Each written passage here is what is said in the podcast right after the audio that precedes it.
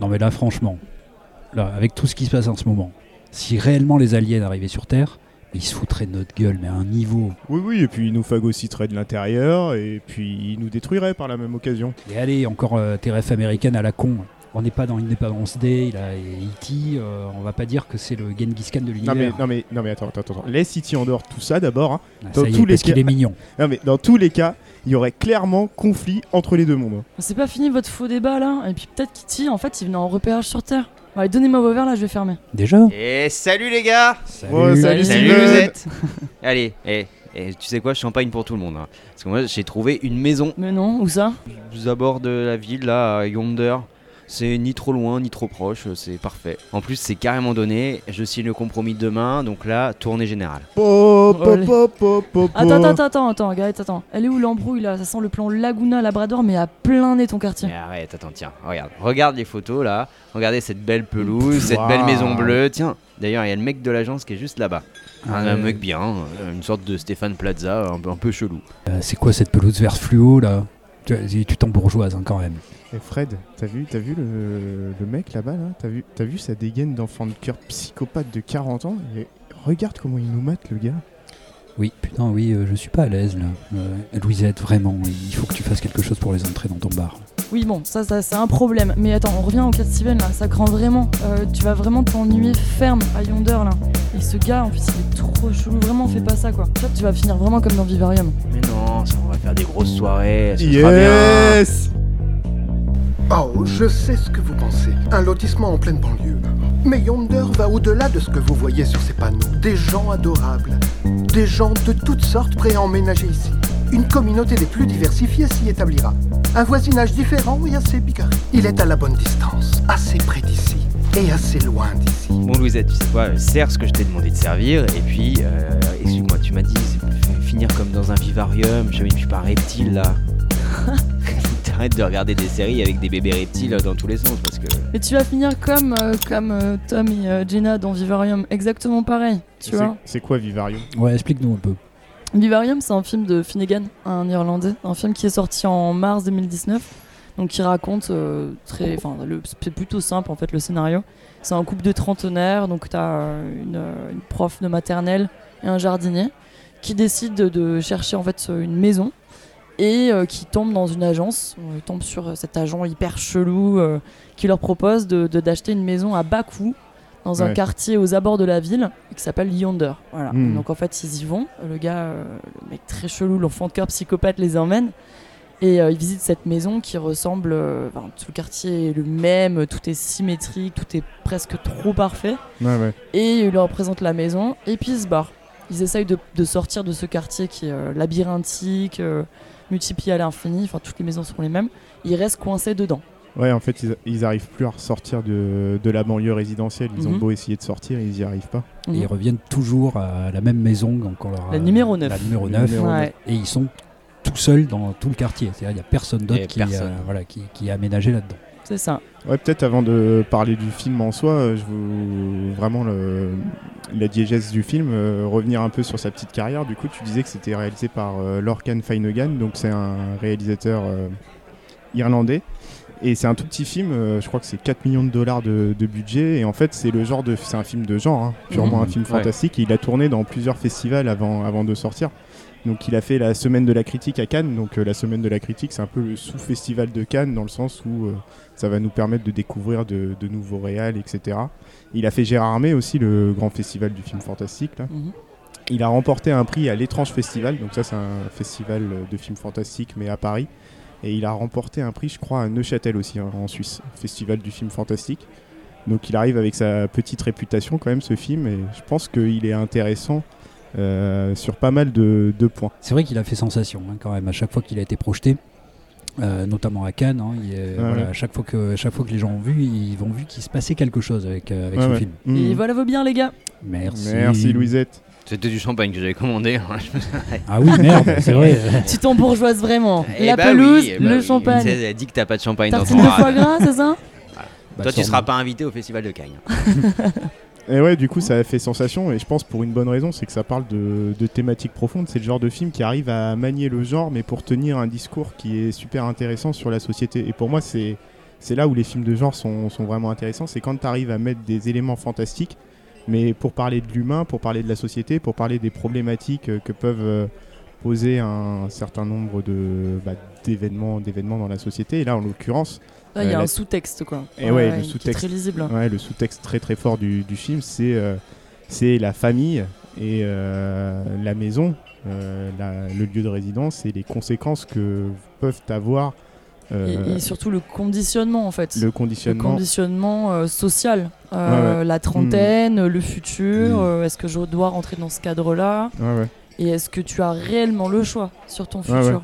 Et du coup, pour revenir dans le film, en fait, ce qui se passe, du coup, c'est qu'ils visitent cette maison-là et on sait pas trop pourquoi ils se retrouvent bloqués dans cette résidence. Ouais, le- ils peuvent le- pas sortir de leur maison. Le mec, il, est, il les envoie au fond du jardin, ils se cassent et dès Ouais, il qu'ils reviennent, euh, ils sont tout seuls en fait, euh, et Ouais, ouais. complètement bloqués, ils peuvent pas sortir. Ils arrivent Mais plus à sortir Dès du le tout de la lendemain, ils vont avoir un paquet euh, assez particulier. Ouais, Oui. Mm. Parce qu'on on leur livre euh, un bébé. Ouais, c'est ça. Et on leur dit, si vous voulez être euh, libéré, enfin c'est release, hein, donc il y a plusieurs sens dans release, euh, éduquer le bébé. Ouais, ouais, c'est ça. Et à partir de là, va... pour moi, il y a deux grandes euh, thématiques euh, assez intéressantes. Peut-être qu'on pourra développer un peu là-dessus. Donc, la- l'idée de, de monotonie, finalement, que va imposer. euh, Si on Bah, peut le- dire c'est un film sur le confinement. C'est un film sur le confinement. Ouais. C'est un vrai il film bien confiné, si- ça. ouais, Ouais, sur ouais. l'espace domestique. Ouais, ouais. Ouais, ouais. En- Vraiment, l'espace domestique et la maison comme euh, noyau familial. Ouais. Comment C'est vrai que il renverse ça, en fait Cette sortie euh, juste avant les, les, les grands confinements Ouais, ouais, de l'histoire de l'humanité là. Ouais, là aussi, Ouais, ça tombe pile. ouais. C'est- quand même assez dingue parce que Ouais. tu reconnais quand même des trucs qu'on a un peu Mm. vécu. Et la, et la deuxième grosse thématique, du coup, c'est autour de l'enfant et qu'est-ce que l'apparition d'un enfant, en fait, Mm. euh, va, va causer comme changement et va poser comme problème au sein de, au sein d'un couple et au sein du- d'une famille. Et je trouve que c'est pas forcément des thématiques qu'on voit aborder euh, très régulièrement euh, au cinéma Ouais, ou dont pas on n'ose pas aborder. Ouais. Mm. Parce que on va peut-être pouvoir y venir après, mais mais ça, je pense que ça évoque pas mal de tabous et de choses dont on n'ose pas Ouais. parler dans nos Oui, sociétés. oui, c'est ça. ouais. Ou si Mais- ça a peut-être dé- déjà été un peu traité. Par exemple, j'ai des rêves comme euh, American Beauty Ouais. Ouais. de Ouais. Sam Mendes euh, avec cette banlieue là où en fait dès que tu te dès que tu zoomes vraiment sur la famille en fait elle est nécrosée elle implose de, Ouais, dans ouais. tous les sens Mm. grosse grosse référence à Truman Show Oui, oui, tout à fait. ce, Oui, ce quartier euh, en Truman carton Show. pâte Ouais. où Ouais. tout, euh, tout est ré- réglé au millimètre et en fait personne n'est heureux dans cette affaire là Ouais, ouais. et là c'est vu comme un bien de consommation en fait euh, et en fait ouais et t'as aussi Edouard aux mains d'argent enfin c'est mes trois références en fait euh, par rapport Ah à ce film que j'ai vu direct euh, ce quartier là et je pense que c'est une thématique profonde aux, chère aux américains Mais oui, euh, je Bah, suis, je suis tout à fait d'accord hein, Mm. sur ces thématiques. C'est- évidemment euh, ce qu'on voit, euh, c'est clair Mm. quoi, au niveau de la banlieue, au niveau de cette villa, etc. Mais je trouve que ça s'ouvre justement un petit peu plus que dans American Beauty ou autre, parce que c'est pas juste le problème de consommation, le problème Ouais. de, de- de banlieue, le problème Mm. de euh, qu'est-ce qu'on fait avec un enfant, etc. Je trouve que ça touche vraiment à, à quoi on sert, à quoi ça sert de vivre même. Ouais. Oui, oui. Et Mm. ça s'ouvre vraiment là-dessus au fil du film. On, on verra un petit peu au fur et à mesure. Et c'est vrai que les premières thématiques sont clairement celles-là euh, la banlieue, l'uniformisation, etc. Qu'est-ce qu'on fait à 30 ans Et en fait, ça finit sur mais à quoi ça sert de vivre? Qu'est-ce qu'on euh, vraiment Ouais. Qu'est-ce que c'est finalement la Ah, vie? le Ouais. non-sens Ouais, Ça, euh, mais quelque part un peu l'absurdité. En tout cas, de vivre, de comme ça. absurde. ouais. Ouais. De vivre comme ça, ouais. Ah mais euh, Le- ouais. le- Même de non non vivre, non, de, non, vi- de ouais. vivre au sens euh, universel du terme. Ouais, moi je le dirais que ça s'ouvre Ouais. là-dessus. Que justement ça commence par une, une espèce de réflexion sur effectivement la vie de banlieue et la vie de, de- des trentenaires, Mm.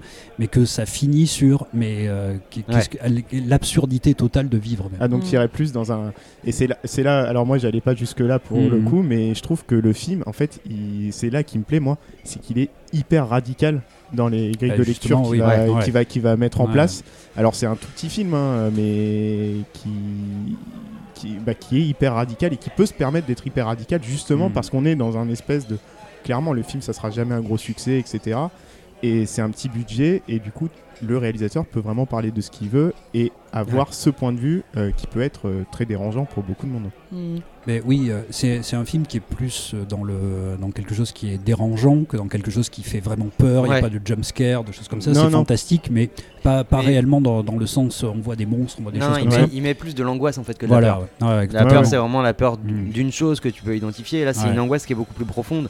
L'angoisse, elle est, elle est toujours liée à des trucs existentiels. Ouais. Et donc, c'est comme ça qu'on peut différencier les deux. La, la peur, en gros, t'as peur d'un objet du monde. L'angoisse, t'as peur d'un truc qui est à l'intérieur de toi. Et Ouais, je trouve ouais. qu'il fait très bien ressentir l'angoisse. Ouais. Ne serait-ce que le tout début, quand il tourne en voiture. Ouais. Ah Forcément, ouais. tu te projettes là-dedans et t'as as, l'angoisse qui te saisit en même temps que les personnages. Ouais, avec toutes ouais. ces maisons qui sont les exactement les, décors, mêmes, ces, ça, ces- c'est- ces rues qui sont les mêmes. Et, euh, Mm. Et quand tu regardes ne serait-ce que la palette de couleurs Ouais, ouais. employées, mm. ça, re- ça rappelle les catalogues euh, Ah, Ikea. Ouais, pour L'artificialité, ah oui, euh, Moi, je trouve que ça, mm. Ça rappelle même euh, du Playmobil. Quoi. Ouais. on Ouais, dirait vraiment que ça a été construit comme un enfant La construirait pelouse, pour le coup, il est- modeler. euh, ouais. ouais. Il est, il est excellent, je trouve, dans son, justement dans, sa, dans son aspect graphique, euh, le film. Ouais. Tout à fait. Une- ça colle hyper bien à ce qu'il veut une- faire. ouais, il y a une cohérence extrême entre le fond et, Ouais. et la forme, donc euh, la tête qu'a ce quartier-là et le propos qu'il va tenir sur euh, la vie ça. de famille et Même sur ce que c'est que la banlieue. Même quand tu prends les, les nuages très artificiels, Ouais, euh, ouais, ouais. mais qui, qui passent assez bien en fait visuellement. Mm.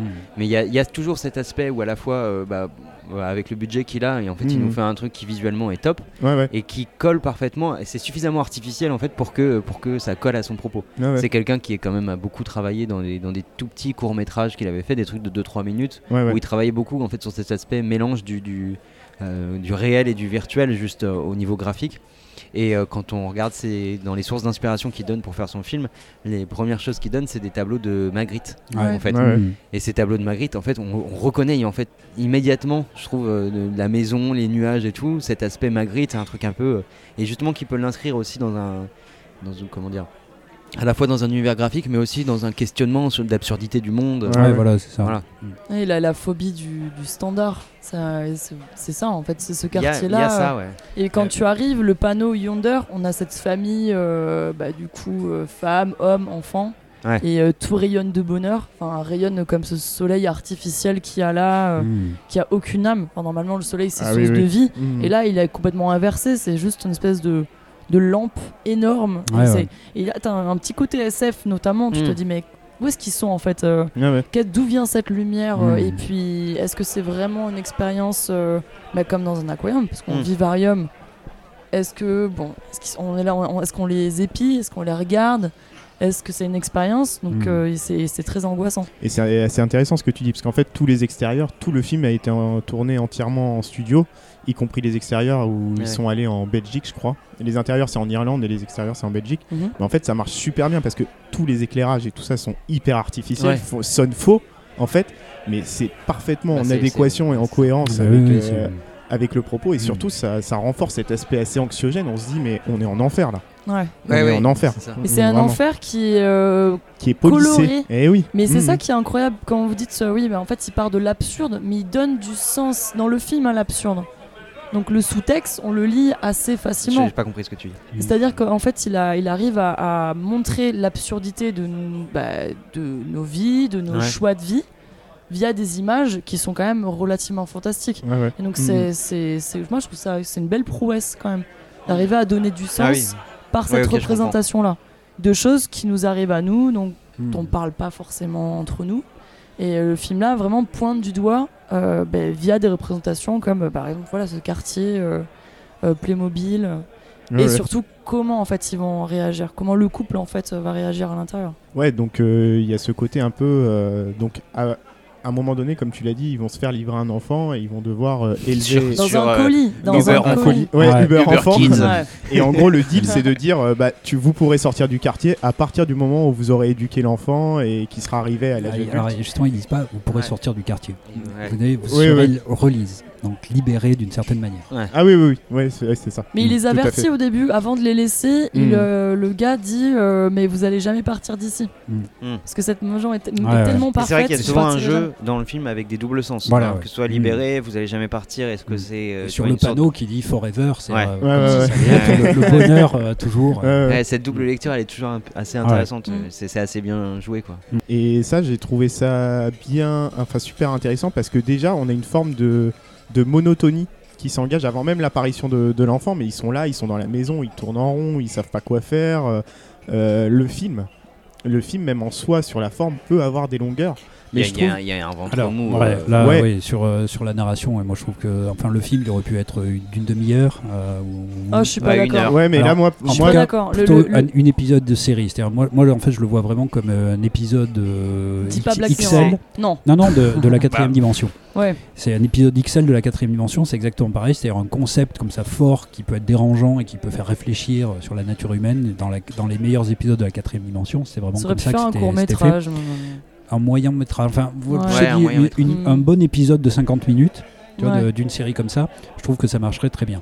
Là, effectivement, il y, a, euh, il y a un ventre mou euh, très Mais- clairement dans le, Ouais, dans le mais- film. c'est c'est d'autant plus ouais. fort Mm. que c'est long en fait. Parce que le message du film, c'est exactement de montrer, mais t'es coincé dans Mm. une espèce de. C'est un peu tout est atemporel.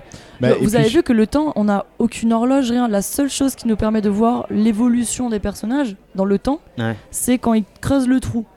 Oui, et puis Voilà, le- la taille aussi du, euh, La taille du du gamin. gamin. où Ouais, la taille du on a une indication temporelle à un moment donné. Parce que moi je me suis demandé justement quand le gamin assez rapidement en fait il devient relativement grand, Ouais. il est un gamin de 5-6 ans ou je ne sais pas quoi. Mm. Et je crois qu'on a une indication Mais temporelle. on voit le nombre de jours, de toute façon. euh, C'est-à-dire, il montre à 10 jours, il Oui, était voilà, là, à ça, 30 jours, il ça. était là. Donc Ouais. en fait, Ouais, on ouais. voit qu'en fait, ils étaient là que depuis 3 mois. Ouais. D'ailleurs, moi au début, ça m'a un peu déçu. J'étais là, mais merde, ça fait que 3 mois. Ouais, en 3 mois, tu deviens pas pec non plus. euh. Ouais. Et, euh, mais le gamin, effectivement, il a une croissance accélérée. Et donc, on voit que ça faisait que 3 mois qu'il Mm. était là et qu'il avait grandi énormément. Ouais, trois mois, mais après, oui, à la fin du film, ça doit Après, c'est faire plus- euh, Ah oui, euh, oui. une année, je Ouais, crois. ouais, la, euh, la première vraie année. Ouais, ouais, indication temporelle, elle Ouais, est elle est là, c'est ça. J'avais Et oublié. tu, Ouais. tu le vois la dégradation euh, physique aussi Ouais, de Jesse. Eisenberg. Ouais, ouais. Tu le vois, il, est- il, est- il a des grosses cernes, il est Mm. paluchon. tout. Ah ouais. Et, il, et il doit d'ailleurs se trouver un but dans la vie. Même si ce but-là est totalement absurde. C'est-à-dire de Mm. creuser dans le Ouais, mais jardin. ça c'est très clairement un truc euh, de. de- euh, on parlait de, ouais, justement de la, la- on va dire de la philosophie absurde Mm. ou de la, de la thématique absurde. Ah ouais. Se creuser un trou sans fond, c'est c'est très clairement tous les Exactement. mythes de, Ouais. de Ouais, l'absurdité du Oui, monde. oui, c'est le, c'est le mythe de Sisyphe. C'est euh, ça, c'est le mythe de Sisyphe en fait. Pour le replacer dans la narration, en fait, pourquoi il creuse ce trou-là C'est parce qu'en fait, à un moment donné, il jette sa clope sur, euh, sur le môme, il se rend compte que le terrain prend feu de façon un peu irrationnelle, Ouais. et il se dit certainement qu'il y a une voie de sortie, en fait, euh, par en dessous. Par en dessous, Ouais. il doit se dire, je suis dans un... Je suis dans un lieu totalement artificiel, peut-être que je peux. Et voilà, c'est pour ça qu'il se met à creuser un Il y a peu. aussi une autre chose qui fait qu'il est obligé d'aller. Enfin, moi, ma théorie sur euh, ce fameux trou, c'est en fait, ils sont coincés dans une. Fin, la linéarité est impossible. Ils ont Ouais. déjà essayé de sortir parce qu'il y a une Mm. tentative Oui, de fuite. Oui, oui. Mm. Et donc, comme ils sont coincés, il y a une espèce d'inertie, mais cette inertie-là des personnages, elle se traduit par un trou en fait. Mais. Et visuellement, Oui, il s'enfonce lui-même. c'est ça, dans- ils dans ce qu'il s'enfoncent, fait. ils sont, imp- ils peuvent pas avancer ni s'envoler ni quoi que ce soit. Mais qu'est-ce que tu fais? Bah, tu vas vers le sol en fait. Bah, pour le coup, ouais, ce, ce trou en plus qui creuse, il est pareil, il est en termes de, de référence symbolique, il est, il est surchargé en fait. Ouais, ouais. Mm. Parce qu'il y a à la fois l'absurdité de, de se trouver un travail, parce que c'est son travail en fait, Ouais, tous, ouais, tous les jours fait. il va creuser dans le trou. Il y a cette, cette volonté de, de casser l'horizontalité pour essayer de trouver une autre voie de Mhm. sortie, et c'est quand même aussi le truc de, de bah, s'enfoncer euh, moralement, Ouais. C'est la destruction. La destruction morale et c'est aussi le fait de creuser sa propre tombe. Oui, a- ce que j'allais dire, ça. surtout ça, ouais, se creuser sa propre ouais. tombe. On sent bien qu'en fait, euh, il a plus envie de vivre le personnage et qu'il se dit bon bah peut-être que je veux rester maître euh, de la façon dont je vais mourir. En tu tout vois. cas, c'est le seul sens qu'il trouve. ouais. C'est-à-dire Ouais. que symboliquement, évidemment, visuellement, nous on le voit en train de creuser sa propre tombe. Ouais. Mais pour lui, Ouais. il se trouve un but dans sa vie. C'est-à-dire, Mm. on le voit, c'est-à-dire, il est content. euh, c'est avant, il avait euh, rien à faire, et que justement à partir de là, ben, il est presque content de démarrer sa journée. Mm. Il mange, Ouais. alors qu'avant il mangeait plus. Ah, Et- cette routine, et- elle est Et il a un but, mais il a un but qui est totalement Mm. absurde, qui va mener à rien. Alors effectivement, la manière dont il découvre ça, il, il jette un mégot, et d'ailleurs une espèce de- d'effet stop motion. Ouais. un peu. Ouais. Et, euh, et cet effet fait un peu Wallace et Gromit. Mais alors, Ouais. c'est Ouais, c'est ouais. exactement ça, c'est-à-dire que l'effet stop Mm. motion, on le voit beaucoup dans des, euh, dans des dessins animés de pâte à modeler, quoi, Ouais. disons. Ouais. Et justement, quand il creuse, la terre est Ouais. une pâte à modeler, C'est- c'est de la c'est pâte à ouais, modeler. Mm. Donc là aussi, il y, a- il y a vraiment cet aspect surréaliste, enfin irréel en tout cas, de, la- de- de- justement du, du sol sur lequel il est. Il va creuser là-dedans. Et, et donc, oui, moi je le rapprocherais plus de- du mythe de Sisyphe, c'est-à-dire ce, ce- euh, ce personnage de la mythologie qui poussait un rocher en haut d'une montagne Oui. et qui, une fois qu'il a, il a poussé, Il le- euh, Ouais, le- il refaisait la même chose. Le rocher euh, Mm. redescendait. Ouais, ouais. Ouais, pareil, dans- Et- en fait, on a, on a ça dans toute la, dans, dans toute la mythologie grecque. La punition, c'est euh, c'est l'infini, en fait. Ouais, Voilà. ouais. Chez les Grecs, c'est l'infini. Il y a ouais. les Danaïdes qui, qui euh, Euh, oui, le doivent tonneau, remplir voilà, un, tonneau sans fin. Donc là, il y a vraiment ça. Mais il y a aussi l'aspect de, enfin, en tout cas, l'idée d'Albert Camus qui était de dire il faut imaginer Sisyphe heureux. Ouais. C'est-à-dire c'est que ça, ouais. euh, Camus dit que finalement, même si ça sert à rien ce qu'il fait, ben, en fait, c'est ça qui est en train de nourrir et de remplir sa vie. Et qu'il faut imaginer Sisyphe heureux, c'est-à-dire qu'il a quelque chose à faire. Mm. Même Ah, si ce quelque chose à faire ne mène à rien. Et pour moi, le, le personnage, il est vraiment là-dedans. Ouais, ouais. S'il se trouve un but dans la vie, il y a quelque chose de. Voilà, il, il sert à quelque chose, il peut faire quelque chose, même si ce truc est une absurdité totale. C'est d'ailleurs le seul truc. Enfin, il y a deux trucs qui évoluent au cours du temps euh, dans Mm. ce truc qui, est- qui est- qui est hyper figé. C'est l'enfant qui grandit Ouais, et ce trou Et ce qui, trou au qui est, contraire, qui- ouais. qui, s'approfondit. Et, on voit que pour les deux personnages, bah, ils vont plus ou moins s'accrocher soit à l'enfant qui grandit Mm. pour, euh, pour la. Pour la mère, Ouais, ouais, je mère, la qui mère, va pour pas être mère. Elle, elle est plus statique, tandis que lui, bah, il Bah, bouge un petit peu. Ouais, mais on voit quand même une forme d'évolution. Elle est moins, enfin, elle est moins statique qu'elle Ouais. n'y paraît, dans le sens où, alors lui, il va se mettre à faire du, ja- du jardin, pas du jardinage. Du coup, il va se mettre à creuser un trou à l'extérieur et tout Oui, ça. d'ailleurs, par Et rapport elle- À, à son travail qui est de- d'embellir la nature, là, Voilà. qu'est-ce qu'il fait? C'est qu'il il l'a l'a détruit. détruit. ouais. Ah ouais, il l'a détruit. Et du côté de la femme, effectivement, on a ce truc-là où elle va se renfermer dans le foyer. Mm. On va le voir. Et petit à petit, au début, elle va prendre en charge ce rôle de mère, du coup, s'occuper de l'enfant. Au début, euh, à contre-coeur totalement. Et puis petit à petit, en fait, son regard sur l'enfant, il va évoluer parce que elle aussi, il faut qu'elle trouve un but à sa Ouais, vie, ouais, complètement. même si c'est un monstre. Ouais, en l'occurrence, cet enfant-là. Oui, Mm. mais parce bien- qu'il s'est déchargé, euh, son, son copain. Oui, oui, bien sûr. Ah oui, C'est déchargé. Oui, mais elle pourrait, de- il faut pourrait qu'elle- s'en décharger aussi. Et Ouais. en fait, elle le fait Ouais. pas. Elle prend au moment où il veut le buter. Ouais, Ouais. oui, c'est elle qui va Oui, le mais chercher dans la qu'il voiture. choisit de creuser son trou et pas rester auprès du gamin. Mm. Et c'est un choix Ouais. du mec. Ouais. Oui, oui, c'est vrai. Et Mais- ça, faut pas l'oublier. Parce Mm. qu'elle Oui. se retrouve au pied du mur, cette scène où elle est contre la machine à laver, qui Ouais. tourne, et que le Ouais, gamin ouais, il fait est- ouf ouais, ouf. ouais, ouais, Ouais, ouais, ouais. oui.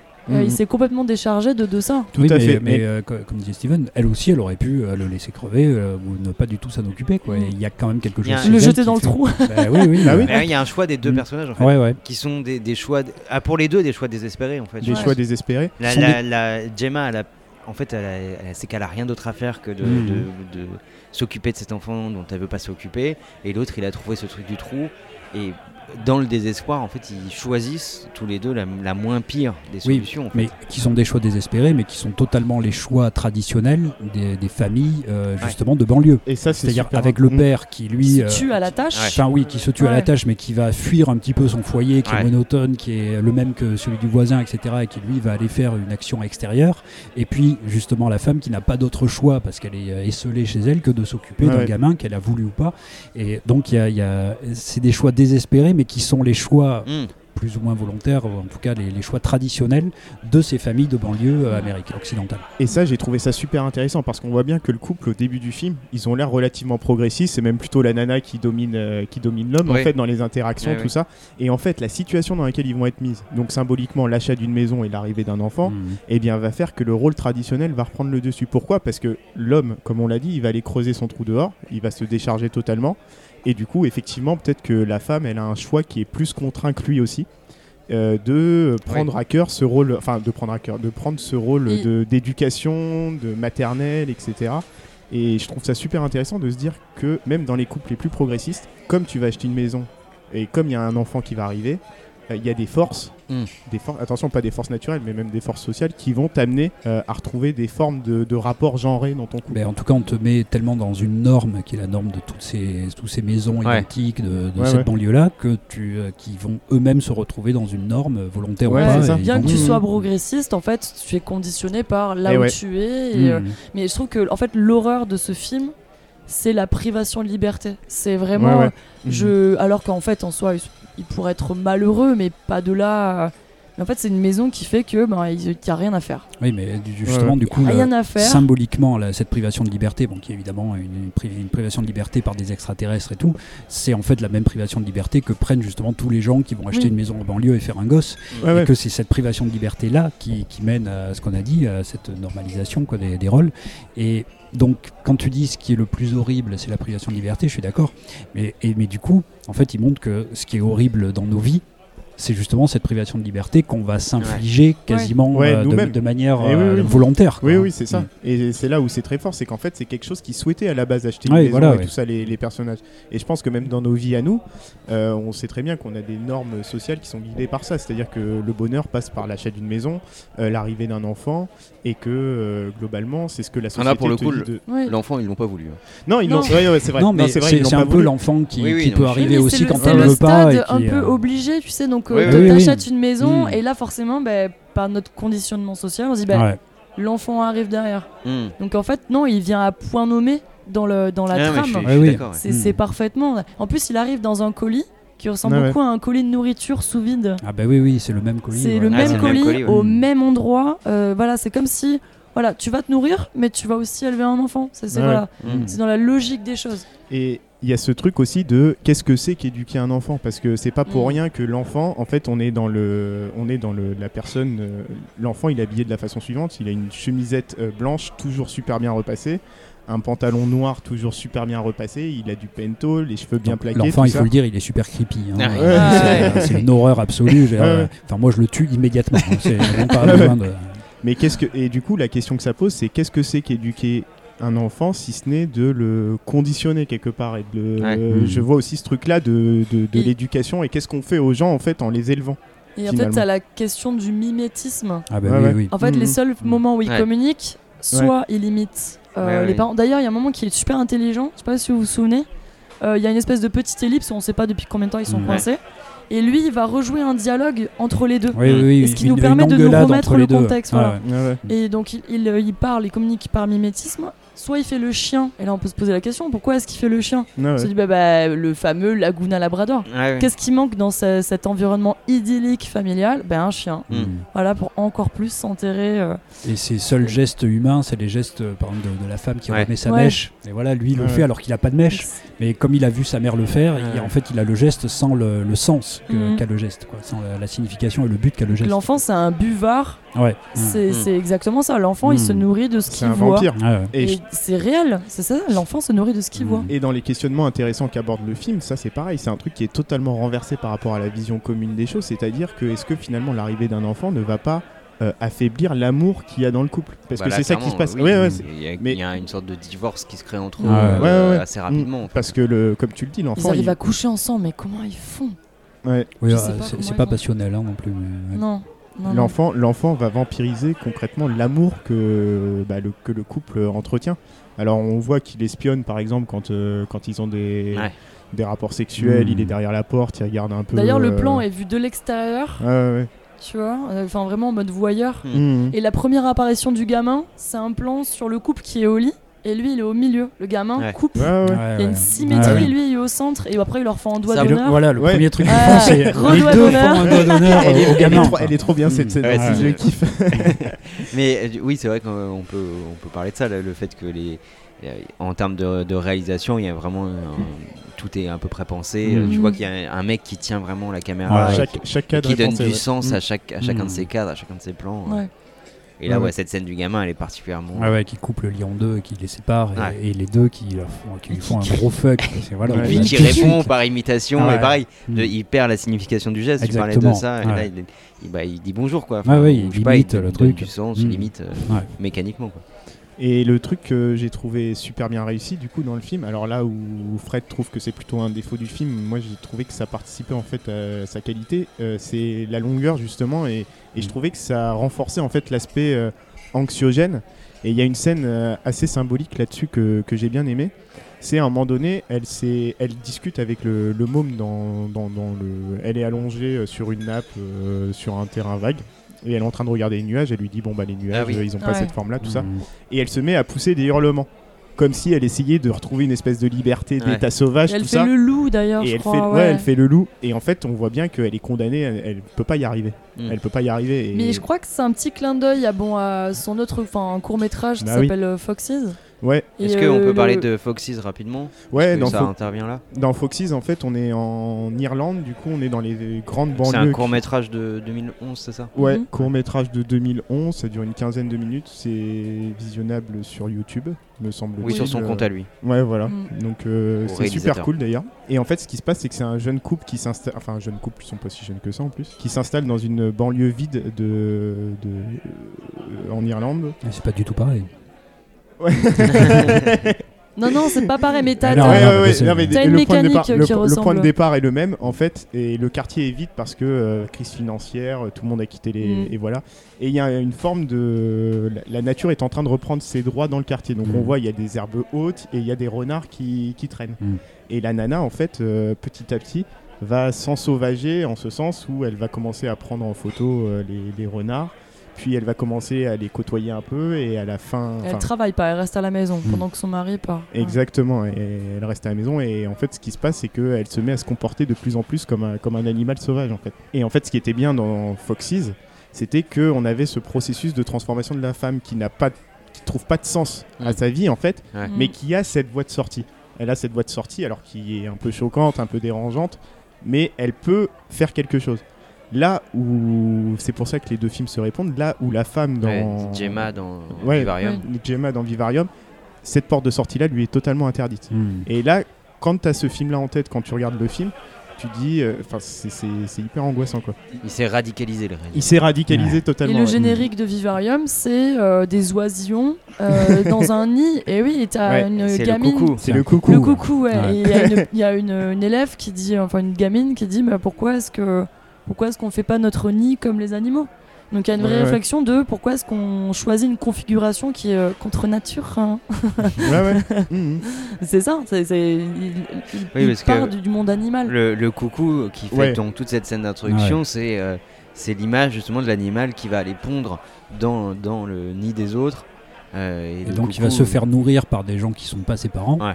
et qui va Ouais. finalement Parfait. arriver à tuer. euh, euh, Voilà, parce qu'on on comprend assez vite, donc avec ce parallèle, et puis même on comprend rapidement avec la, Ouais, ouais. le- le- la Mm. taille de l'enfant, que cet enfant est un enfant extraterrestre qui, va, qui, qui va être un peu chelou, et eux, leur taf, c'est de, de- Mm. en fait, de le conformer euh, à la vie des êtres humains. Ouais. Oui, oui, voilà, L'élever, oui. ça veut dire le, le conformer, qui comprenne Hmm. la Qui puisse passer pour un être humain dans le monde extérieur en fait. Et pendant longtemps, en fait, il a contact, ou en tout cas, nous, on sait qu'il a contact que avec eux. Hmm. Et il y a un moment dans le film où on comprend qu'il est à contact aussi, en fait, avec, euh, Ouais. avec les extraterrestres, avec Mm. les- bah, d'où d'où il vient. Ah, dans une scène qui du coup là, est vraiment assez. euh, Assez chouette, hein. Ouais, quand, il gonfle sa ouais. gorge là. Ah ouais, Quand elle lui demande d'imiter Ouais, voilà. les ouais. gens qu'elle voit la Mm. journée. Ah, c'est c'est- intelligent c'est- comme C'est hyper intelligent comme Ouais. manière de faire. C'est en gros, il se ramène, le gamin se ramène un jour avec le bouquin, donc elle comprend qu'il y a contact avec d'autres personnes. Mm. Il refuse de lui en parler, il lui dit qu'il n'a pas le droit. Quand elle lui demande d'imiter d'autres personnes que elle et puis euh, Ouais. Oui, voilà, elle passe par le jeu. Allez, vas-y, imite Tom, que c'est imite le chien, Ouais, et maintenant imite la personne que tu vois. Et là, ça devient effrayant. quoi. Ouais, Ouais, ouais. Là, et là, pour le coup, on passe de l'angoisse à la peur. Ah ouais, là, on a une mécanique quand même de peur. Ouais, où ouais. le- le Et- truc mais c'est est- quasiment le seul moment du film. Ouais, ouais, ouais. Et euh, où là, justement, on a, euh, ouais, comme, le, comme le personnage de, de, de la femme, là, qui est vraiment effrayé par ce Mm. qu'elle voit. Et là, bah, effectivement, oui, là, il y a quelque chose. En fait, on passe d'un film qui est totalement sur euh, l'inquiétante étrangeté. Mm. C'est-à-dire de l'inquiétante étrangeté, c'est un concept de euh, une réalité, mais qui est euh, un petit peu différente, Mm. qui va un nous petit peu décalé. un petit peu qui va Mhm. nous inquiéter à cause de ce décalage-là. Donc tout le film en fait est sur ça. Et puis là, il y a effectivement une bascule dans. euh, Bah là, il y a le surgissement d'un truc qui n'est plus juste de la réalité décalée Ouais. ou de la réalité un peu virtuelle exactement. ouais. à quelque chose qui est complètement euh, de l'ordre du fantastique. de l'ordre du euh, fantastique ouais. totalement. Et je pense que ça l'aide aussi euh, à éviter, parce que ouais, je vois pas trop comment, mais à éviter que euh, les, les spectateurs viennent s'attacher quand même à l'enfant malgré tout. Et je pense que ce truc-là arrive à un moment où dire non mais attendez, même s'il y a des petits trucs à droite à gauche ou peut-être qu'il est un peu attachant, euh, non c'est la Bah, figure du, Tu- du mal tu absolu. t'es attaché à l'enfant ouais, Non, je me dis, je dis non c'est chaud, c'est chaud, c'est chaud. Franchement c'est chaud. Non, mais on- tu Et- pourrais, si tu suis, si tu suis le, le parcours de, de Gemma qui va en gros euh, se dire bah, Ouais, quand même j'ai c'est j'ai ça. du l'enfant, on Ouais, peut pas le c'est laisser ça. mourir dans la Oui, voiture, oui, c'est machin. Et ben on va quand même te mettre un rappel genre de bah Ouais. non. euh, T'aurais cet dû le laisser enfant, crever il- dans il la est chelou. Ouais. Il est grave chelou. Va creuser des trous aussi. Ouais. quoi. Bah, c'est ce moment-là où on bascule, on se dit ok, bah là c'est une expérience. Après, on peut se poser la question de pourquoi est-ce qu'ils enferment les humains là-dedans Hmm. Parce qu'il y a ce moment qui dure euh, pas trop longtemps, mais qui est ultra bien mené, je trouve, où euh, il suit le gamin qui est déjà grand, euh, qui glisse dans les égouts. Alors ça c'est à toute Oula, fin du oui, film. hein. attention. ouais. Ouais, Ouais, ouais. C'est toute la, c'est la Ouais, fin ouais. du. Non, mais on n'est pas très loin parce Ah que. non non, t'as- t'as- Mm. j'ai regardé encore euh, ce Ah matin. oui, non, là, c'est la- c'est la t'arrives toute à fin. la toute Ouais, fin. Ah, c'est la toute fin. ah oui, d'accord. du. En fait, tout, s'accélère à un Ouais. moment donné à partir du moment où Mm. il grandit et tout ça. Là, on a, on a l'accélération et Ouais. ça, c'est vraiment la fin. En fait. Non, mais du coup, bah, vu qu'on a accepté de parler du, Oui, du oui, renversement, euh, donc on voit à ce moment-là qu'en fait il y a d'autres personnes qui sont enfermées. Voilà. Alors il y a- Euh. il y, a le père qui meurt hein, d'abord. Ouais, il y a Ouais. d'abord le père qui meurt. Et justement, le, le gamin dit bah, il est temps de le libérer. Mm. Ouais, Ouais, voilà, ouais, c'est ouais. là où Ouais, ouais. Relise Mm. euh, prend le double sens. D'ailleurs, un truc, euh, quand le père creuse dans son trou là, il finit par tomber sur un cadavre. Ah, exactement. Ouais. Il Ouais, ouais, tombe sur un cadavre Mm. sous vide. Mm. Donc, est-ce que euh, c'est que ils ont déjà utilisé cette maison et qu'il y a déjà un mec qui a creusé? Je pense que ça peut être un des sens possibles. Est-ce qu'il y a une sorte de, de superposition de couches temporelles je- oui, oui, Oui, oui, oui. voilà. oui, Moi, je vois plus, euh, ouais, Ouais. ouais, un peu un mélange des deux, mais cette possibilité de se dire que, en fait, oui, il y a toujours eu, euh, où il y a, ça fait longtemps qu'il y a des gens qui creusent En des tout cas, oui, il doit y avoir une couche euh, comme ça de.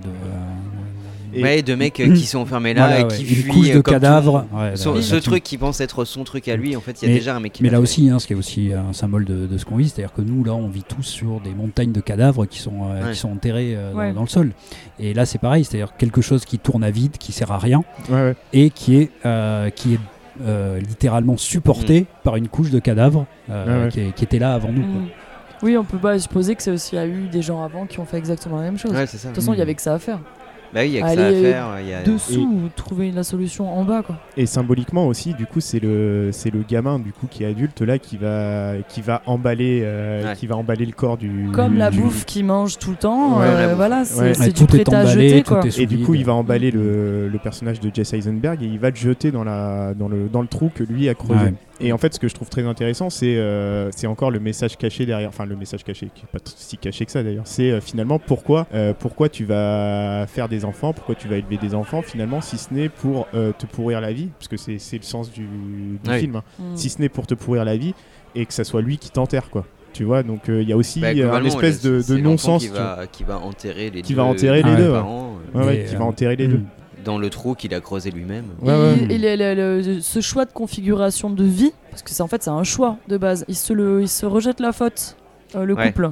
Mais c'est toi qui voulais t'installer, moi je voulais pas visiter, tout ça. Et donc c'est Mhm. typiquement ce genre de dispute Bien euh, sûr, oui, qu'il y a dans ce qu'on genre peut de voir banlieue. naître. Alors, souvent les disputes de couple dans les films, on les voit. Mhm. euh, en fait, ça naît de ce mal-être-là. Mm. Le Oui, c'est regret. toi qui voulais une maison, c'est toi qui voulais un gosse, et regarde où on en est C'est un aujourd'hui. film sur le regret, ce pseudo bonheur standardisé euh, qu'on nous promet. Finalement, Ah ouais. il t'enterre, il te tue quoi. Oui, oui, Ouais. c'est ça. Mais euh, c'est aussi euh, avoir quelqu'un qui t'enterre, qui- avoir Ouais. quelqu'un Oui. qui Oui. peut t'enterrer. Oui. Plutôt que d'être tout seul, euh, Mm. il y a quand même quelqu'un qui va pouvoir t'enterrer Ouais, et, oui. et se remémorer ce que tu étais Mm. et quelque part aussi continuer euh, par le mimétisme qu'il avait, etc. Ouais, c'est ça. il continue quand même une partie de l'être qui est, qui est mort. Ouais. Donc, euh, il y a peut-être même, c'est peut-être même la seule issue d'une vie absurde. Euh, c'est quand Bah ouais. même d'avoir quelqu'un qui se souvient de toi et qui continue ce- une partie de ton être à travers lui. Quoi. Ouais, ouais. Et sur euh, l'absurdité de ce que vivent les personnages, je voulais aussi revenir sur en fait. Finalement, il n'y a aucune explication qui est donnée sur pourquoi finalement euh, il y a des extraterrestres qui viennent euh, et qui donneraient des enfants à élever, tout ça, si ce n'est pour perpétuer un processus de. Eh ben oui, Ah oui, oui, euh, c'est ça. mais c'est ça. eh oui, mais en fait, Mais je pense que c'est ça l'explication. en Et fait. Eh oui, oui, Ouais, c'est ouais, ça le en centre fait, de c'est- tout. Oui, oui, mais alors c'est t'as une décevant. explication, C'est décevant, mais. euh, ça n'a Ah. aucun, Enfin, c'est décevant au sens où. ça n'a aucun sens. Mais alors, en fait, quel bah, est le si ah, la finalité est juste de faire, Mais si. Ah oui, alors la préservation de l'espèce. Eh ben oui. Bah oui. Ah oui, mais Et c'est ça- quoi c'est- ça- oui, dis, oui, c'est à oui, quoi c'est- ça oui. sert d'autre de vivre? C'est, euh, Bah mais décevant parce ça que qui ça- est ouf. Mm. C'est ça c'est- qui est ouf en fait. Je pense que ce qui te déçoit là-dedans, c'est que ça, c'est- en fait, ça tourne en rond. Bah oui, C'est- oui, c'est un oui, cycle. oui, tout à Ouais. fait. Oui, mais ça, Mais- te rend- ça renvoie juste à notre inutilité Mais à alors nous. quel est Ouais. l'intérêt Ouais, de, de former, de demander Bah à un couple d'humains de former un alien pour ensuite lui-même Mais remplacer quel est l'intérêt de former des gamins pour qu'ils Bah deviennent agents immobiliers en oui, fait? exactement. Ouais, C'est exactement ça. Nos, élèves de 18 ans, ils ont tous envie d'être agents immobiliers. Bah, et à quoi bon Regarde en fait en soi? À quoi bon? Bah là, Ouais. je pense que c'est exactement le même propos. De Et oui, oui. tout ce que tout ce qu'on fait. C'est pour ça que je pense que c'est aussi euh, plus un film euh, existentiel qu'un Oui, voilà. film vraiment Oui. Ah ouais. anticonformiste. Ouais, je suis d'accord. Parce qu'on a l'impression que en fait, ok, là il se base sur un truc anticonformiste, euh, machin. Ah ouais. Mais est-ce qu'il y a vraiment d'autres manières de vivre? Ah non, non. En fait, non. il, se base que sur effectivement une critique euh, de cette banlieue-là, Ouais. mais pour montrer quelque chose de plus vaste, comme, euh, comme je disais avant, c'est c'est ça exactement, sur un aspect existentiel du truc, Mm. et, et de montrer que nous, déjà, on sert à rien, Ouais. mais que toutes les formes de vie ne servent à rien. Puisque même les gens Ouais, ouais. qui sont euh, en train de nous, de nous dominer, de, Mm. euh, de- de- de faire ce qu'ils veulent de nous, etc., ben eux, ils ont exactement la même vie. Puisque quand, bon là on est sur la fin, mais quand le, euh, donc l'extraterrestre euh, Oui, arrive dans ça. le monde normal, il va aller dans l'agence immobilière où ses parents ont acheté la maison.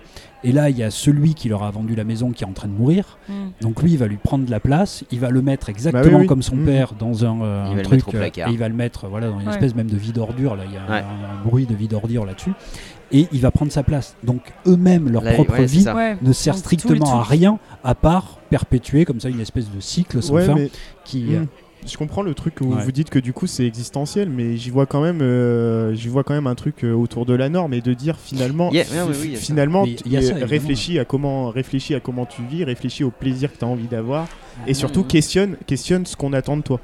Et est-ce que ton bonheur va passer ouais. par, euh, Et parce, bah, parce que la maison en tant que telle, telle qu'elle est vendue, elle est vendue comme un bien de consommation. bah oui, Parce qu'au Mais- tout début du film, il y a une de ses collègues qui lui dit dépêche-toi d'acheter, faut acheter maintenant, euh, Ouais. t'auras pas d'occasion Ouais, comme ouais, ça. Il y a, y y Ouais. vraiment cet aspect-là, en fait, ça, ça part de ça, et évidemment que du, du coup, dedans, il y a vraiment cette critique-là. Mais la réflexion globale, elle, elle s'arrête pas du tout là. Ouais, parce que est-ce que dans le film on a une autre, Exactement. vraiment une autre manière Ouais, de vivre qui ouais, est proposée Il n'y a rien En qui est mis en parallèle. le, en forme de vie, on va dire en trajectoire de vie possible, t'as Mm. trois, on, on en voit- j'en vois trois. Le coucou, le coucou, le, les- le couple de Tom et Gemma Mhm. et les, les agents immobiliers extraterrestres. Mhm. Et en fait, Ouais. ces trois formes de vie font exactement la même Ouais, chose. ouais. Ouais. T'as aucune autre, euh, en fait, euh, autre espoir de vie possible Mm. au sein du film. euh. oui, oui, Donc oui. ouais, ça- non, ça- non, non, d'accord. mais Je pense que la, la critique du conformisme, du coup, j'ai l'impression qu'elle est, qu'elle est- que c'est un, un biais par lequel prendre.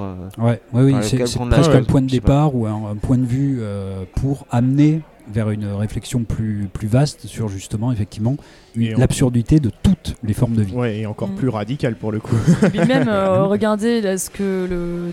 bon, tout est en perte de sens Euh, La nourriture, elle a pas de goût. Ouais, Ouais, ouais, ça. ouais. La nourriture Mm. n'a pas de goût, donc en fait, c'est encore plus une torture. Donc euh, Mm. tout ce qui euh, est censé nous... euh, Ouais, ouais. Le, le- le repas qui est un moment social d'échange, Oui, devient un moment qu'il faut de- écourter. Ouais, ouais. le gamin crie pour qu'on le nourrisse. Il insupportable. Ouais. crie constamment. Alors là, je vois plutôt la lecture de l'enfant roi euh, qui a constamment besoin d'attention.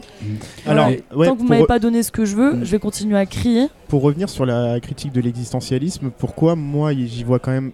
Ils étaient heureux jusque-là, ce couple. Tu vois, ils Ouais, étaient ouais, heureux, ouais. ils vivaient d'une certaine façon qui leur Mais- permettait d'être à peu ouais. près épanouis. Mais par contre, après, ils vont faire des choix.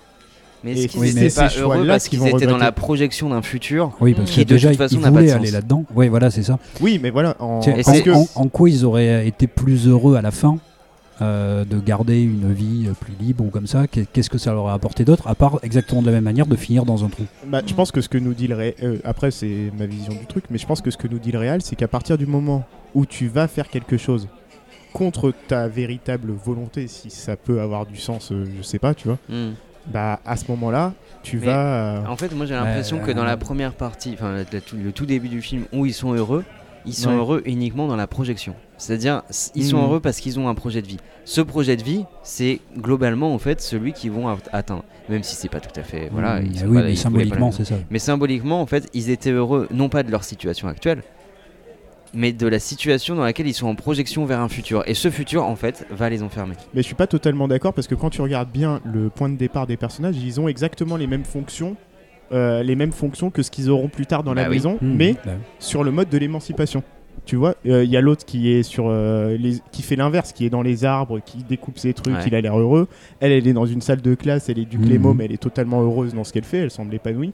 Mais à partir du moment où tu passes sur le mode de la contrainte, euh, je répète, hein, et de te dire bon bah il faut que tu fondes euh, un foyer, il faut que tu achètes une maison, il faut que tu aies un enfant, ces mêmes choses-là, ces Mais mêmes choses-là deviennent une or- deviennent, euh, Mais en fait, oui, oui. mais c'est même sûr qu'il y, a- il y a ça dans le film. Ça, je suis absolument d'accord avec toi et sur la, la normalisation, sur cette banlieue, sur, sur tout ça. Il y, y a absolument ça dans le film et sur les choix de vie.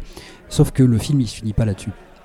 Ouais. Le film, il se finit par l'extraterrestre qui a, Mm. euh, qui a qui a pris position dans sa vie Mm. euh, d'homme, quoi, enfin dans sa vie d'humain euh, contrefait, et qui va mettre à la poubelle celui qui était là avant lui. Donc le, la fin du film montre euh, comment vivent ceux qui n'ont pas choisi cette vie-là. C'est-à-dire euh, les, les- les maîtres, quoi, entre Ouais. guillemets, de, de ceux qui, qui sont là. Parce que comme tu disais, il y a plusieurs formes de vie, mais euh, que ce soit la forme de vie du coucou, du couple ou de ces, de ces Ouais. extraterrestres. Et on peut ajouter les autres couples. Mais pour moi, tu vois, c'est une. c'est Oui, une- oui, euh, les autres couples du coup qu'on Ouais. voit dans les, dans les Ouais. strates. euh, Et on peut- donc, on si on peut parler un peu parce que du coup on a eu l'idée. Ouais, euh, on a, si- ouais, ouais, Ouais. complètement, si- on va dire. Pardon. Louisa, tu Non, veux mais, nous faire euh, un récap de cette scène où elle poursuit euh, son C'est fils bon, c'est le euh, moment, je peux en C'est le- parler c'est.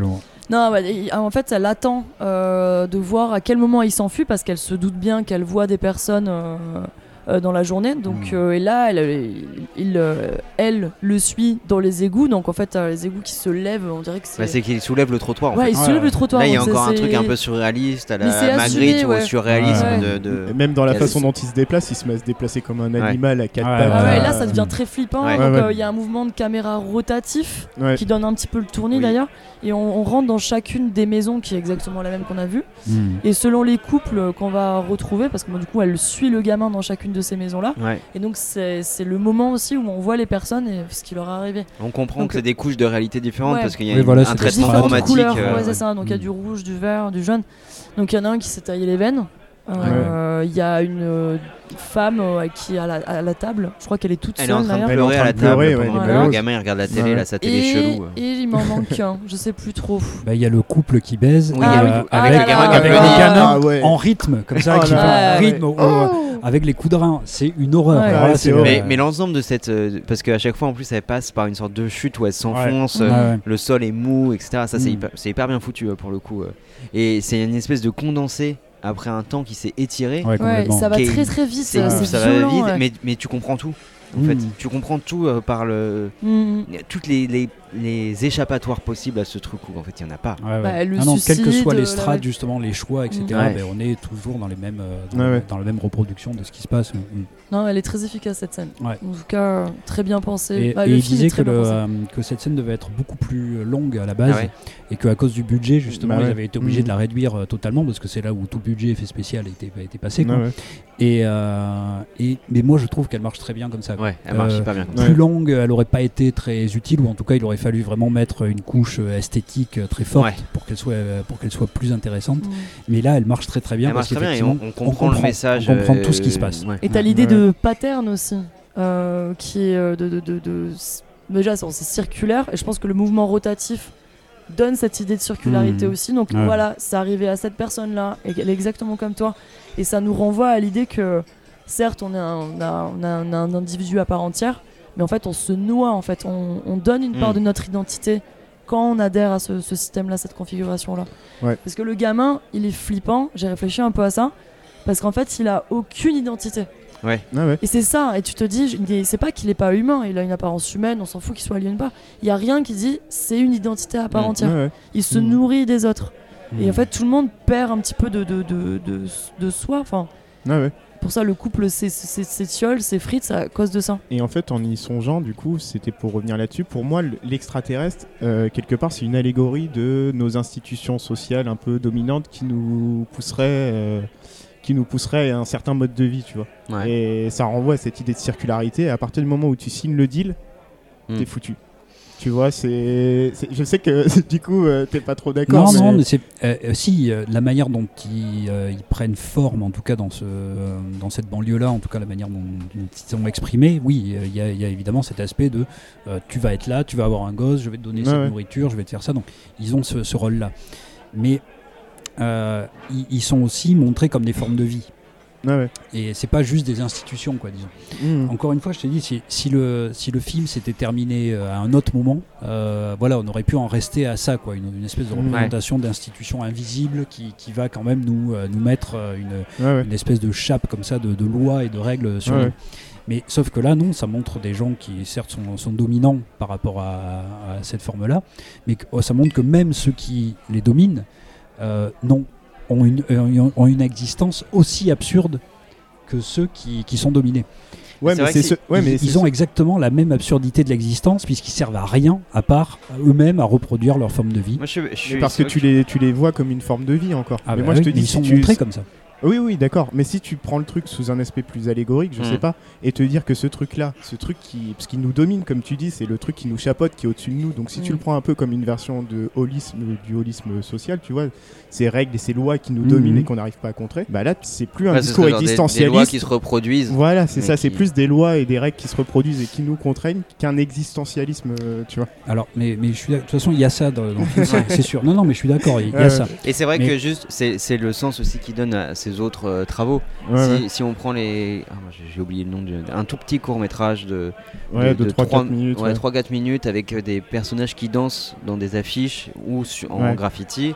Et euh, le- tout, le- tout le message de ce petit truc qui est plutôt bien foutu, euh, c'est euh, en gros les personnages qui sont dans une pub pour des crédits immobiliers qui vont s'échapper Mm. pour aller danser avec les autres. Ouais. Ah, Et là, ouais. ça nous indique plutôt, je trouve, une lecture type celle que tu proposes, euh, Gaëtan. Mais c'est vrai que moi, sur l'ensemble du film, tel qu'il nous Ouais, est ouais. présenté, je suis plutôt d'accord avec Fred sur un aspect où euh, où il n'y a pas cette possibilité. Les, les personnages de, de l'affiche, Ouais. ils ont la possibilité de se barrer. Ouais. Et il y a un autre modèle de l'autre côté de la Mm. rue qui nous est présenté.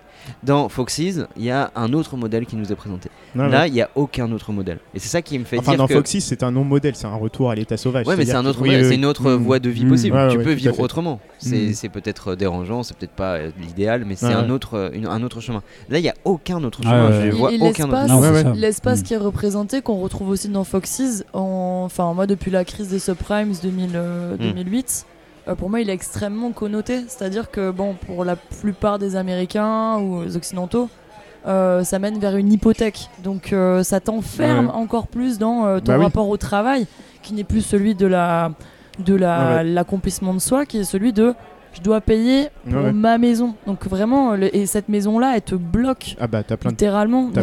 T'as plein de personnes qui te disent qu'en fait, euh, les chaînes en société, les premières chaînes que tu te mets, c'est pas vraiment le travail, ça peut être le travail, mais des chaînes importantes, c'est le crédit aussi. Ah oui, Tu oui, et à partir sûr. du moment Et où je- t'es tenu financièrement, Il y a un Hmm. soubassement Voilà. dans le film vraiment. Et quand tu disais que Foxy c'était en 2011, ouais, ouais. voilà, il n'y a pas de. Mm. Ouais, bah, Puis il a on a fait vraiment cette- en réaction à, à 2008. Bah oui, Ah oui, on a, oui, on a oui, tous cette image des, des Américains qui se font expulser parce Mm. qu'ils peuvent plus payer leur première Mm. voire deuxième hypothèque. ouais. Et ce quartier-là dans Foxys qui euh, est abandonné. La nature ouais. vraiment a, a réellement repris ses droits. Donc ouais, je pense qu'on peut pas Ouais, mais enlever le contexte euh, Moi, j'ai aussi l'impression que euh, voilà, il y, a- il y a une sorte de, je disais radicalisation, mais je crois que c'est vraiment le cas dans- entre ces courts métrages et ce qu'ils faisaient, où c'était une critique du conformisme. Et là, on passe à un truc où il y a aucun espoir. Ouais, voilà, oui, il y a, il y a- il y a- Mais est-ce que c'est- une espèce de cap de sur la franchi vie- dans le truc. sur la vie Ouais, ouais, ouais, elle-même. Et. C'est ce commencement sur le coucou, je trouve qu'il est vraiment symptomatique. C'est c'est vraiment le truc de c'est naturel de toute façon. Mais on oui. est comme ça. quoi. Mais oui, c'est que- la vie elle-même. C'est Ouais. pas juste le conformisme, le crédit Ouais, vous voyez immobilier. le truc comme ça. ouais. Mais je en sais fait, pas, en fait, pour, pour voir quand même euh, ce qu'un film raconte, il faut voir comment il commence et comment il finit. Mm. que c'est ça, qui va donner le sens. C'est ça qui me fait dire aussi. Et donc, comment il commence Par euh, ce, ce coucou, justement, donc, qui, qui montre les choses euh, qui, qui vont se dérouler dans, la- dans Ouais, le film. Mhm. Et comment il finit? Il finit par une scène très très précise qui est justement ce remplacement de l'extraterrestre par un autre et donc l'absurdité, y compris de cette vie-là. Donc effectivement, euh, moi je, je pense vraiment qu'il n'y a rien. Et d'ailleurs, au moment où elle meurt, euh, donc la, Mm. Gemma, elle dit Mais voilà, j'ai eu quoi comme but dans l'existence? Elle se laisse mourir d'ailleurs. Et il Elle lui se dit laisse mourir, ouais. T'as été, euh, t'as été ma mère, t'as Ouais. été une Mais mère. peut. mais ça- C'est-à-dire, ouais. voilà, tu, tu m'as euh, tu m'as permis d'aller dans le monde. Et là, elle doit faire son travail de mère qui de mourir. Alors, Et- je ouais, comprends- exactement. Je comprends votre interprétation, mais en quoi ça pourrait pas être, euh, ça pourrait pas être euh, un système, un système de règles et de lois euh, qui devient, enfin, qui dont on ne peut plus sortir. Alors pas- radicalisation au sens social du terme, Ouais. tu vois, mais pas radicalisation au sens existentialiste. vois. Encore une fois, il y a ce, ce que tu dis, il y a. Ouais, non mais c'est Ouais. une évidence, il y a. Mais encore une fois, est-ce que dans le début du film dans la fin du film, on te parle de loi, de machin, ou est-ce qu'on te parle de forme de vie? Non, mais d'accord, mais après, euh, ça peut avoir, ça peut être des allégories aussi. Euh, Non, je crois peut- que le bah, film ne si. s'ouvre pas avec le coucou, mais Bah, avec si. euh, la salle de classe. Non, Non, Non, c'est le générique de le début. Ah, avec le coucou. coup. Ouais. Donc- Et ça, c'est avant ou après le générique? Non, mais c'est c'est le tout début en fait. C'est le tout début. Mais Le à partir du moment où le, où le film te parle d'une forme de vie, le coucou. Euh, à la fin, il te parle d'une forme de vie, le, coucou euh, extraterrestre, machin. Bon. Euh, entre les deux, il te parle d'une forme de vie de- du couple. Euh, dans, dans ces trucs-là, il te dit à quoi je sers. Ah ben, moi, je vais servir à creuser pour rien. Moi, Non, je vais, moi, je vais. mais il ne parle que de qu'est-ce- à quoi sert la vie. Il ne Ouais, parle que de ça. Et que Mhm. après, évidemment, qu'il y, a- qu'il y a cet aspect de, de critique, de, euh, de, de règles, de conformisme, de banlieue, de tout ça. En fait, pour moi, il se sert d'une couche, de, Mm. de- une couche de vernis, quoi, disons, de sens là-dessus. Et la vraie couche de sens qui, qui te, qui te- dont il veut te parler dans le film, qui encore une fois est mis en valeur par le début et par la fin, donc quand même les deux serres-livres qui, euh, qui, qui, qui vont enchaîner, le, enfin, en tout cas qui vont encadrer l'histoire, c'est à quoi sert la vie et la vie de toute forme de vie, du petit, euh, du petit oiseau jusqu'à Mm. l'extraterrestre dominant, à rien. Ça sert à rien. Et Tu fais ton truc, ouais, tu non, mais crèves, non, mais j'ai entendu ton point de vue. C'est tout ce que ça raconte. C'est comme ça que j'interprète aussi leur impossibilité à partir. Ouais, de toute ouais. façon, il n'y a aucun Il n'y a rien autre d'autre. chemin Mm. possible. Mais après, les deux lectures, je pense que les deux lectures elles tiennent pleinement. Ils peignent euh, help sur le, le, le toit. Oui, après, il y a personne qui va. Ouais. Ah, Après, ils disent fuck you. Ouais, ouais. Il n'y a rien, Non, vous on peut raison, pas nous aider. On cette dit. euh, lecture- Et là, elle est d'ailleurs, possible, d'ailleurs, ouais. si, si, si, si, je vais vous dire en fait. Quand est-ce qu'elle a failli, parce qu'elle a failli sortir. Elle était pas loin de sortir. Quand elle a failli tuer, les... quand elle a failli tuer son enfant. Ouais. Donc quelque, pa- quelque part, elle était pas loin. Si elle arrivait à le tuer, elle aurait pu sortir. Bah, parce Bah, qu'en gros, il soulève le truc, elle se retrouve prise dans les différentes dimensions. Elle Ah est oui. pas loin de sortir, elle est pas loin de Mais s'échapper. si elle tue, est-ce que mais tu sais qu'elles sont. Et je dis pas ça, mais je dis que c'est à partir du moment où elle lui met un coup, Ah oui. donc qu'elle va faire un truc anti-système et anticonformiste au possible, qu'elle va pouvoir s'en sortir. Presque. Mais ouais, mais, arrive mais, pas. mais Ouais. le fait est qu'elle Euh. s'en sort pas et qu'elle retombe dans Ah, des mais trucs. Oui. parce qu'elle le tue pas. Et puis on pourrait dire que à partir du moment où elle fait ce geste, elle va voir l'absurdité réelle du, euh, de toutes les strates d'existence en voyant, en voyant Ouais, qu'en fait il n'y a Mhm. aucune échappatoire et que quelles que soient les strates d'existence, on est exactement dans la même euh, Est-ce que, est-ce et que dans la par même. hasard ce serait pas ça qui fait un- quand même un bon film Bah, Où on arrive pense, à, s'engueuler sur l'interprétation Bah, qu'on en lui tout donne cas, il y a- il y a- effectivement, c'est un film plein à ce niveau-là. Il y, a- il y a un concept qui n'est pas, riche. voilà, Ouais, qui c'est n'est hyper qui n'est riche. pas qu'un concept de, euh, science-fiction. Basique, comme Ouais, ouais. je disais avant la, la quatrième dimension. Dans, dans- dans ses meilleurs épisodes, il y a ça, mais dans d'autres, c'est juste des, De un merde. prétexte, voilà, un prétexte à, à- à un, petit, un petit truc de science-fiction. Mais là, effectivement, il y a, il y a quand même, pour moi, une, une, une réflexion évidemment sociale euh, Mm. euh, importante, sociétale et sur, sur notre manière de vivre, mais surtout une réflexion existentielle sur euh, la vie et euh, Tout qui, en gardant qui- un qui film mène d'horreur. Parce que- exactement à, parce que à toutes- à tous les, enfin à chaque fois, chaque vie mène exactement au Ouais. même- au- à la même fin. Ah, c'est est la vacuité quoi. On, on le voit La pas. vacuité. Ah Mais ouais. je suis pas Ouais. convaincu. Mm. Je suis pas convaincu que si. Non, mais je suis pas Non, convaincu que s'il le laisse crever dans la voiture. Euh, que on sait pas, on Mais saura en fait, jamais. on sait pas. Mais oui, Ah d'accord. oui, mais c'est ça. en fait, mais le les truc, seuls c'est espoirs que tu vois à chaque fois, Bah c'est ouais. des trucs qui n'arrivent pas. Bah Ouais. oui, oui, oui. Et puis c'est tuer un enfant. Quoi. Ouais, c'est Euh, ça. si je tue l'enfant, j'aurais peut-être une vie libre. Non, Oui, mais attends, t'arrêtes- l'enfant, non, mais s'il t'arrêtes symbolise de les règles. Tu comprends bien, c'est l'enfant qui symbolise les règles. Voilà, c'est un niveau. euh, Ah Après, oui, mais là, alors là, tu, tu euh, mêles les deux, les deux niveaux de lecture. Bah oui, C'est-à-dire oui. que l'alien et l'enfant. Donc c'est vrai que le- le- Mm. l'écueil que je trouve dans, enfin, dans le film, c'est que tu peux te perdre entre bah, notre lecture existentialiste, tout ce que tu veux, et euh, bah, le, le- la lecture du- des aliens. Ouais, mais Voilà. l'enfance, oui. Et la mm. motivation d'enfermer les humains dedans. Ouais. Donc euh, on peut pas faire des allers-retours entre la lecture existentialiste et euh, bah, la trame qui est celle des aliens qui ont enfermé des humains. Si, mais Voilà, je pense précisément, en fait, c'est- tout le- la force du film de te Mm. faire faire des allers-retours en permanence. C'est que tu, Oui. tu peux pas, tu peux pas, en effet, tous ces, toutes ces couches, euh, bah, il faut bien les séparer pour, euh, pour essayer de les analyser. Mais, Oui, mais on arrive, mais en on fait, tu arrive fais, sur des, Mais c'est la même, oui, c'est la même chose. on arrive le- sur des le contradictions et après c'est le, l'effet bah, enfin, là, dans- ce qu'on parle avec, euh, avec Gaëtan, c'est pour moi, il n'y a aucune contradiction du tout. hein. Oui, Ce oui, sont des couches de sens. quoi. Ouais. pour chaque, euh, chaque narration, chaque fiction, c'est une espèce de millefeuille de sens. Quoi. Donc il y a toujours des, des choses qu'on va voir, etc. Et plus la fiction est riche, plus ces couches de sens ont Mm. chacune euh, une, une existence Ouais. propre et Ouais, une finalité Ouais, propre. Donc pour moi, en fait, on n'est pas du tout dans une, euh, dans une opposition sur le sens non, du non, film. sûr. ouais. On est sur des couches différentes. Mm. Bah, si, il y, a- il y a quand même Si, au si, moins une parce que opposition moi- parce que que, moi, je dis- soit il y a un une opposition, espoir, soit il y en a c'est- pas. Voilà, Voilà, c'est ça, une opposition moi- sur la finalité. Ouais, parce C'est que le moi je seul dis truc. qu'il peut y avoir un espoir si tu décides d'embrasser une certaine forme de radicalité aussi du côté. Et... Mais il n'y a rien dans le film qui va là-dedans. Ouais. C'est-à-dire à part des, des suppositions que tu Bah, fais. Bah non. bah Mais- si, tu dis, jamais elle arrive à tuer le môme, Mais bah, non, on je te sait pas. trouve... mais non, je te trouve pas juste parce que c'est à partir du moment où, par exemple, elle lui met un coup de hache sur la tête, qu'il y a une compte- petite sortie. Ah ben non, qu'elle se rend compte qu'elle est encore plus prisonnière et que quelles que soient les, euh, les, les manières de vivre, on est exactement Mais là dans pour, les le mêmes coup, trucs. là, pour le coup, vraiment, je trouve que sur l'interprétation de cette scène où elle, elle va sur le trottoir, Ouais. Euh, les deux se tiennent pleinement. C'est-à-dire cet espoir de sortie, Bah de oui. peut-être Oui, un espoir elle, de a- sortie, elle a un espoir mais- de sortie. mais il y en a pas. montre qu'il n'y en a pas. mais Hein. dans les faits, il y en a pas. y en a pas. Mm. Mais, mais encore une fois, de toute façon, quels que soient les, ces trucs-là, il y a les deux moments les plus importants de l'histoire, c'est le début et la fin, qui vont, qui vont dire ce que ça raconte. Et en tout cas, la fin qui va donner le sens final, justement, de ce que ça raconte. Euh, et là, à partir de là, enfin, moi, Bah, moi, c'est vrai que j'ai- ouais, vu une pas, certaine- je- j'ai vu une violence hein, dans la fin euh, de, Ah oui, de oui, ce truc. la fin de... est d'une violence. Putain, moi ça m'a effroyable. là, ça m'a même vraiment eux, angoissé. là. Même eux Exactement. fonctionnent comme ça quoi. C'est ça qui m'a même le eux- plus angoissé en Donc fait. t'es une denrée, euh, t'es périssable et Et t'es oui, échangeable. exactement. Et même eux qui sont les dominants ont exactement la même vie que Ouais, ouais. ceux qui, qui dominent pendant Ouais, tout le film. Mm. Hmm. Ça, c'est vrai que c'était, c'était, moi, pour moi, c'était vraiment le truc le plus violent Ouais, du je film. suis d'accord. Justement cette absence en fait de, de- cette absence de sens jusqu'au bout. Bah oui, de- oui, T'as l'impression qu'à la fin, tu ouais. vas comprendre quand tu commences à le suivre, Ouais, tu vas comprendre pourquoi et tout ça. Bah, tu comprends Et en pourquoi. fait, Mm. Ouais, tu comprends pourquoi, mais il y a cette euh, déception ultime de dire, mais tu- parce par- parce que. Voilà, Voilà. parce Et que tu es là pour crever. Le monde euh, est sans pourquoi. Mm. euh, c'est Exactement, comme ouais, ça. c'est ça. Le monde est. Et alors, alors est-ce que vous, est-ce, que vous naturalisez les rapports de genre qui vont s'instaurer entre la femme et le gars? Bah non. Pourquoi? Bah, si c'est sur l'existentialisme, si vous avez une Bah grille de non, lecture peux, qui est sur attends, tu, peux avoir une grille de lecture existentialiste sans naturaliser les rapports de genre. Enfin, Les Ok. grands che- chefs de lance de l'existentialisme, c'est Sartre et Beauvoir, ils sont pas obligés d'être euh, sur un truc où ils naturalisent les rapports de genre. Au contraire, il y a des, à l'intérieur, il y a des choix de vie, et justement, c'est les choix de vie qui vont faire le projet.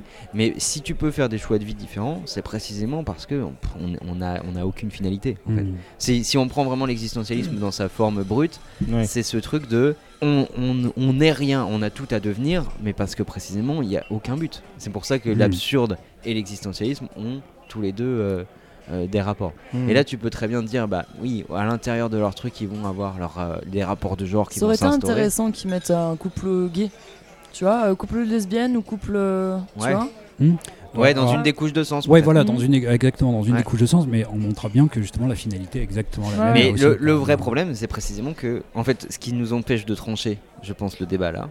Enfin, le- même si euh, je pense que c'est globalement compatible, hein, parce qu'on reste Bah sur oui, le truc. oui. Mais c'est précisément l'absence de ce, de, ce, de ce genre de, de signification. S'il y avait des.